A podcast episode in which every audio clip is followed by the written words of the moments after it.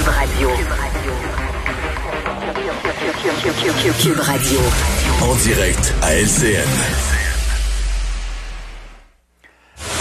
C'est le moment de retrouver Mario Dumont euh, dans les studios de Cube Radio à Montréal. Mario, euh, j'ai rencontré des retraités des snowbirds qui s'apprêtaient à aller magasiner des vêtements d'hiver. Oui, il y avait plus, choix. Il y avait plus ça des bottes et des mitaines. Non, Monsieur Trudeau ce matin, ouais, c'est pas une, annonce officielle que Justin Trudeau fait. Hein, c'est, il donne une entrevue à une radio de, de, de, Winnipeg, mais il est amené sur cette question à la fois de la frontière et des, des gens qui sont habitués à aller passer l'hiver dans le sud. Là. Dans le cas de l'est du Canada, c'est la Floride. Les gens de l'ouest du Canada vont plus en Arizona, mais ça, se ressemble un peu comme comme concept d'aller passer l'hiver au chaud. Et donc, euh, M. Trudeau qui été quand même assez clair, euh, disant, euh, c'est pas c'est pas interdit. Là. Les gens qui ont une propriété là-bas, puis qui sont prêts à prendre les assurances voulues au cas où ils attrapent la COVID, puis qui sont, je veux dire, le gouvernement canadien les, les, les, arrêtera pas. Mais c'est un peu un mélange de, vous le faites à vos risques et périls. Euh, il y aura pas de si ça tourne mal ou s'il y a trop de cas ou si vous n'êtes pas capable de faire soigner, il y aura pas de mission. Le gouvernement canadien viendra pas à, votre rescousse. Et puis donc, Monsieur Trudeau qui va, je dirais, de la recommandation générale au grand public, aux gens qui seraient incertains, en disant, eh ben la frontière, elle va être, elle va être refermée après le, parce que le 21 octobre, c'est déjà acquis jusqu'au 21, mais elle va être refermée probablement après, et peut-être pour plusieurs mois encore. On voit qu'aux États-Unis, là, dans la plupart des États, malgré que ça va mal, la COVID, depuis plusieurs mois. Plusieurs États, on est encore en hausse à l'heure actuelle. On n'est pas en baisse, on est encore en, hausse du nombre de cas. Donc, euh, message... La Floride y compris. Oui, donc je dirais un message quand même assez assez clair de M. Trudeau. Une fois ça dit, euh, chacun, chaque adulte libre et vacciné. Mais, Mario, oui. Il y, a des gens qui me demandent quand même si on part avec notre euh, maison mobile et puis que là on passe à la frontière, est-ce qu'ils vont nous laisser passer?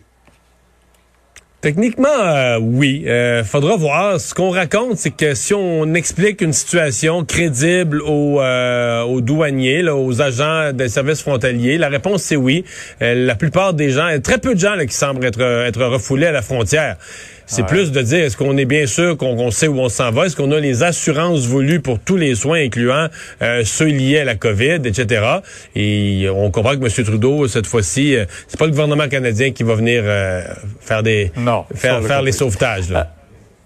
Parlons du nouveau chef du Parti québécois, Paul Saint-Pierre Plamondon. En fait, euh, aujourd'hui, il a réuni son caucus du côté de Québec, euh, nomme Pascal Bérubé pour assurer une forme de continuité. Euh, comment réussira-t-il à mettre son empreinte, lui? Ouais. Mais c'est une journée réussie pour moi, pour Paul Saint-Pierre Plamondon, parce que, tu sais, des fois dans la vie, Pierre, si tu veux réussir un grand changement, c'est pas en rentrant dans la pièce, en criant à tout le monde, je vais tout changer, que ça réussit. Si tu fais ça, tout le monde va se braquer, puis ça va avoir l'effet inverse.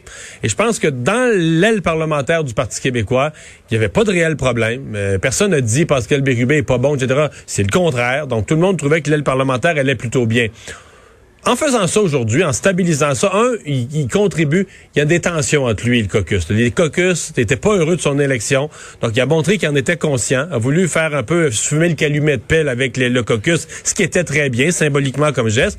Et deuxièmement, il vient dire aux gens, moi, je veux pas changer pour changer, là. Je veux pas changer pour le fun, juste changer pour changer, pour dire que je mets mon empreinte. Je changerai en temps et lieu dans le parti des grandes orientations fondamentales, mais ce qui marche bien comme le caucus, je le laisse tel quel. Moi, je trouve que c'est réussi. Bon, maintenant, on parle euh, bien sûr de, la pandémie. Euh, François Legault nous disait hier, c'est loin d'être fini. Tout ça, je regardais aujourd'hui, la France, on impose maintenant des couvre-feux. Ah, L'Allemagne, on vient de resserrer également les règles. Donc, c'est partout dans le monde, cette deuxième vague fait vraiment peur. Oui, puis euh, en même temps, je voyais aujourd'hui le, monsieur euh, euh, Pollard, qui est le, un peu le, chef de l'équipe à l'université Oxford, qui est à une des neuf équipes dans le monde qui ont développé un candidat vaccin, vraiment une sommité, et qui disait essentiellement, regardez bien, ni trop optimiste ni trop pessimiste. je trouve que c'est le genre de message réaliste dont on a besoin. Qui disait, écoutez, là, il va y avoir un vaccin. On est quand même confiant. D'ici la fin de l'année, il va y avoir un candidat vaccin probablement qui va être accepté ou au début de l'année 2021. Mais il sera pas disponible pour vaccination au grand public avant l'été. Dans le meilleur des cas, produire des vaccins, les distribuer, faire les, sessions de vaccination des populations, organiser ça, c'est des mois, là. Et donc, d'ici là, il dit, ben, le masque, la distanciation, le lavage des mains, les choses plates qu'on nous répète, mais qui sont quand même des, des gestes barrières. Il dit, c'est ça qu'on a pour euh, combattre la pandémie. Je trouvais que c'était on veut pas de fausses promesses, ni, ni trop euh, optimiste, ni complètement pessimiste, parce qu'en même temps, il dit on voit la lumière au bout du tunnel. Je pense que ça nous donne. Je, je remettais ça un peu en lien avec les propos de M. Legault hier, qui disait ben garde, il faut se préparer pour un certain nombre de mois. Euh, il y aura peut-être si le nombre de cas baisse, il y aura un relâchement. Il y a des zones rouges qui vont peut-être revenir en orange. On pourra rouvrir les restaurants, avoir un certain relâchement. Mais on va vivre avec des contraintes encore pour plusieurs mois. On va essayer de préparer nos esprits, là, juste assez. Euh, juste assez réaliste pour pas se faire de faux espoirs, puis juste assez optimiste pour garder l'œil sur la lumière au bout du tunnel. En tout cas, il y aura la période des fêtes. On espère pouvoir la célébrer différemment, mais on verra ça. Je pense qu'il va y avoir moyen. Je suis optimiste, moi. Bon, oui. Merci, Mario. On vous écoute demain dès 10h sur LCN.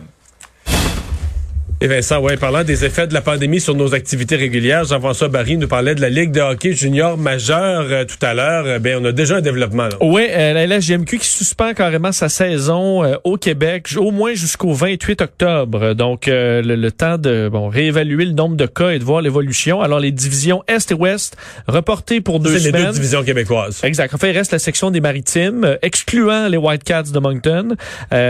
pour le reste, on sait qu'il y a eu des éclosions dans certaines équipes, là, dont euh, euh, Sherbrooke et Boisbriand. Les autres, plein d'équipes qui se retrouvent en zone rouge. Alors, c'était euh, aux yeux de la Ligue devenu impraticable, le calendrier. Alors, on prend une pause de deux semaines. On verra par la suite en fonction de l'évolution de la pandémie. Vincent, merci. Merci à vous d'avoir été là. Rendez-vous demain, 15h30.